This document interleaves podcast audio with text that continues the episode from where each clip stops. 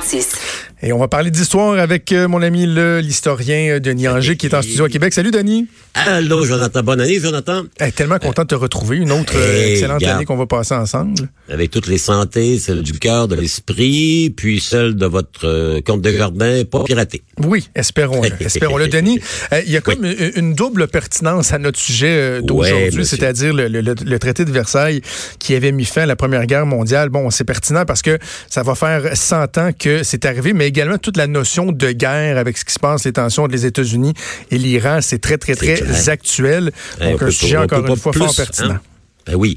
Regardez, en 1er janvier euh, 1920, entrent en vigueur les dispositions du traité de Versailles. C'est le traité, vous l'avez bien dit, qui met fin à la Première Guerre mondiale. Donc, on a d'un côté les Alliés, la France, la Grande-Bretagne et évidemment le Canada, les États-Unis. Et il y avait la Russie, mais là, la Russie, l'empire impérial russe a été renversé par les bolcheviks, donc à la fin de la guerre, il est plus là. L'autre côté, les empires qu'on appelle les empires centraux, parce que si on regarde sur une carte, c'est au centre. Tu l'Allemagne, ensuite un grand empire qui s'appelle l'empire d'Autriche-Hongrie.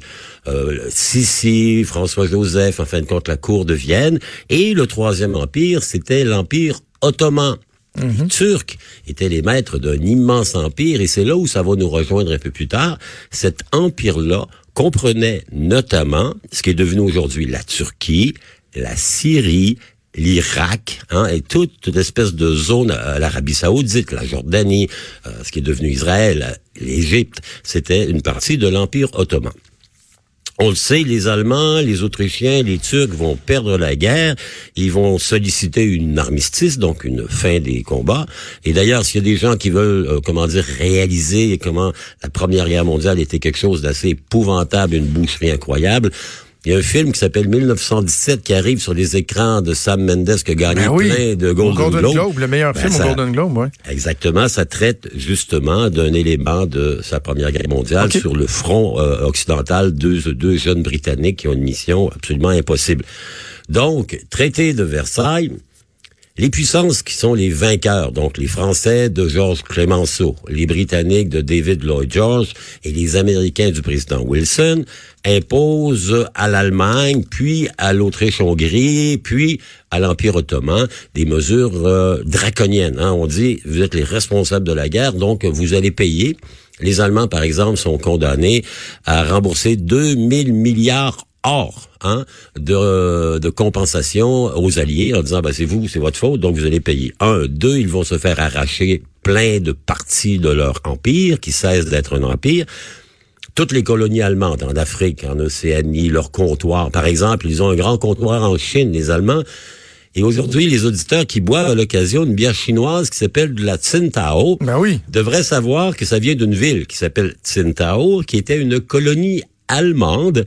Et ce sont les Allemands qui, vers 1890, ont importé en Chine la fabrication d'une bière à la méthode allemande, donc la fameuse loi de la pureté allemande. C'est pour ça que la Tsingtao est devenue probablement la meilleure allemande à l'extérieur de l'Allemagne. Ah. Donc, ils vont perdre leurs colonies, qui sont réparties entre le Japon, les États-Unis un peu, la Grande-Bretagne et la France. Évidemment, pour l'Autriche-Hongrie, qui est un grand empire, on va le démembrer. Donc, il y aura plus d'empire. On va faire une petite Autriche, une petite Hongrie, et on va créer un État qu'on appelle la Yougoslavie, qui va être à la source de bien des problèmes des dernières 25-30 années, puisque c'est de là que viennent la Slovénie, la Slovaquie, euh, la Serbie, la Croatie, la Bosnie-Herzégovine, le Kosovo. On a voulu créer un État artificiel qui n'a pas marché, évidemment, parce qu'il y avait des tensions au départ. Et dès le moment où Tito, qui a été le grand chef yougoslave, est disparu, ben son État s'est complètement écrapouti, hein, avec les conséquences que l'on connaît bien. Et la troisième, comment dire, la, troisième conséquence, c'est la dislocation de l'empire des Ottomans. Les Ottomans sont basés à Istanbul, le fameux palais de Topkapi, c'est une grande société, et ils ont un empire que je décrivais tantôt, qui est un grand empire qui comprend pas mal tout le Moyen-Orient en incluant l'Égypte. Les Alliés vont dire, bon, ben les Ottomans, on vous abolit, on vous ramène à la petite Turquie, là, qui est une espèce de bloc central, l'Anatolie euh, historique. Et tout le reste, ben nous, là, on a gagné. Ça fait qu'on va couper ça en petits morceaux. Donc, les Français décident de dire, bah, moi, je vais prendre un peu de Syrie, euh, les Anglais, avec le colonel Lawrence, Lawrence d'Arabie, avaient promis aux Arabes de leur donner un pays. Ils en donneront à peu près pas vraiment, mais ils vont leur donner des petites, des, comment dire, des, des prix de, de, de, consolation. Il va y avoir la création de la Jordanie, l'émergence de l'Arabie saoudite, le Yémen, où les Anglais notamment vont euh, installer une chasse gardée. Et il y aura aussi la création d'un nouveau pays qui vient de nulle part, et ça explique beaucoup ce qui s'est passé. Ça s'appelle l'Irak. L'Irak, c'est essentiellement une espèce de monopole pétrolier britannique, euh, la BP, la British Petroleum, et l'anglo-irakienne, qui vont s'installer là, puis ils vont prendre une carte, puis ils vont faire des lignes, en disant, bon, ils vont se foutre éperdument que là-dedans, il y a des sunnites, donc euh, des musulmans d'une tradition, des chiites qui sont très liés à l'Iran, qui sont des musulmans d'une autre tradition, qui a des Kurdes en haut. Et évidemment, on va créer là une pomme de discorde dont on a connu évidemment les conséquences. À côté, vous avez l'Iran. L'Iran s'appelle pas l'Iran à l'époque, il s'appelle la Perse. Hein. C'est mhm. un c'est un vieil empire les Perses. Hein. Si vous êtes familier un peu, les gens qui ont vu un film qui s'appelait 300, les Grecs qui se défendent contre une invasion des Perses, c'était le grand empire de l'Antiquité. Il y avait Rome à l'ouest et il y avait la Perse à l'est.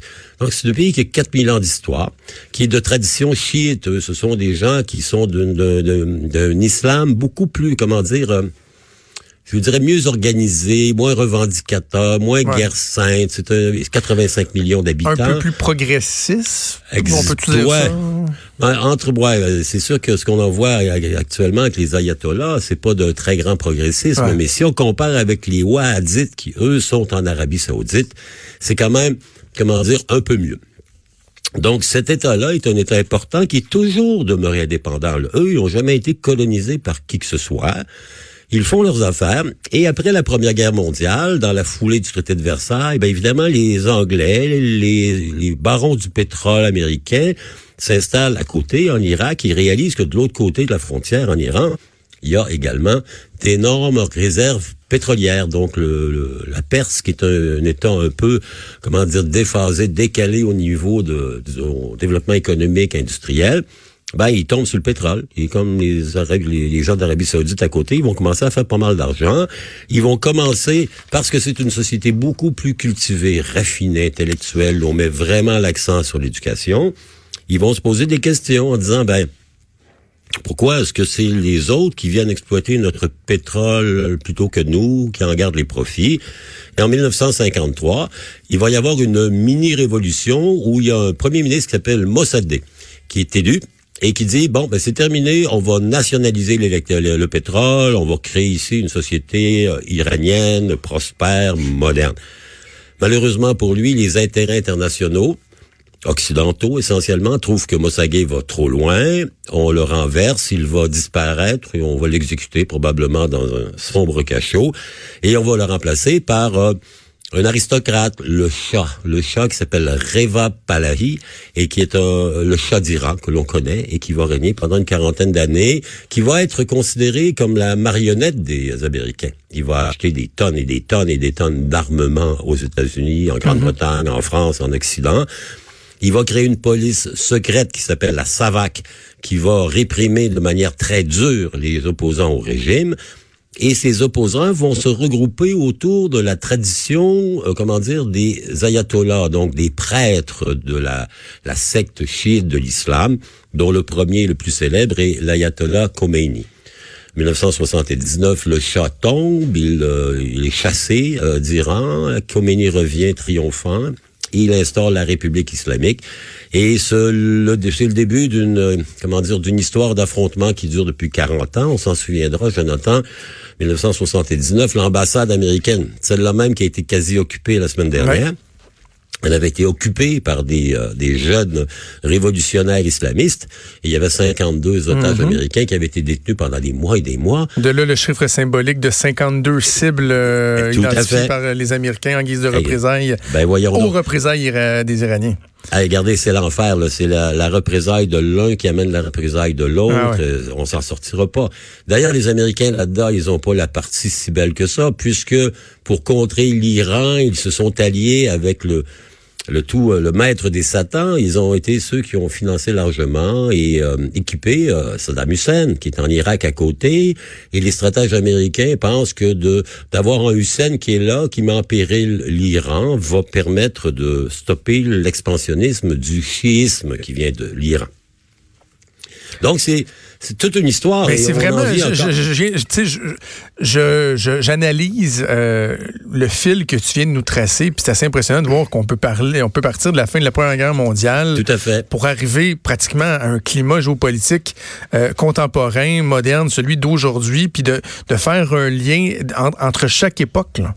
Exactement. Regardez, il n'y a rien qui vient de rien. Hein. Vous savez, des décisions qui ont été prises il y a un siècle par l'Europe et l'Occident, qui sont les libéraux démocrates, qui sont les vainqueurs, qui, pensent que l'univers leur appartient, ont encore des conséquences aujourd'hui. Et elles en auront encore pendant bien, bien, bien des années, parce qu'il y a eu ça, il y a eu la colonisation de l'Afrique par les, les Britanniques, les Français, un peu les Portugais même les Allemands qui avaient des colonies en Afrique se sont fait arracher, qui ont été reprises, notamment on parle du Cameroun, du Tango, de ce qui est devenu la Namibie. Ils ont été repris par les Britanniques. Donc, euh, euh, le traité de Versailles était un traité qui était inéquitable, imposé à une puissance vaincue par des mhm. gens qui n'avaient pas de vision à long terme.